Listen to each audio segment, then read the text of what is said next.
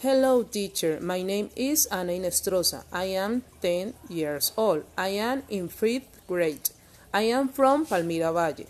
I am studying in Cárdenas Miriñao High School. My favorite singer is Totó la Momposina. My favorite animal is the dog. My favorite cartoon is Las Chicas Superpoderosas. My favorite story is El Principito.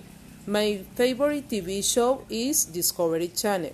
My favorite hobby is play basketball. My favorite color is purple.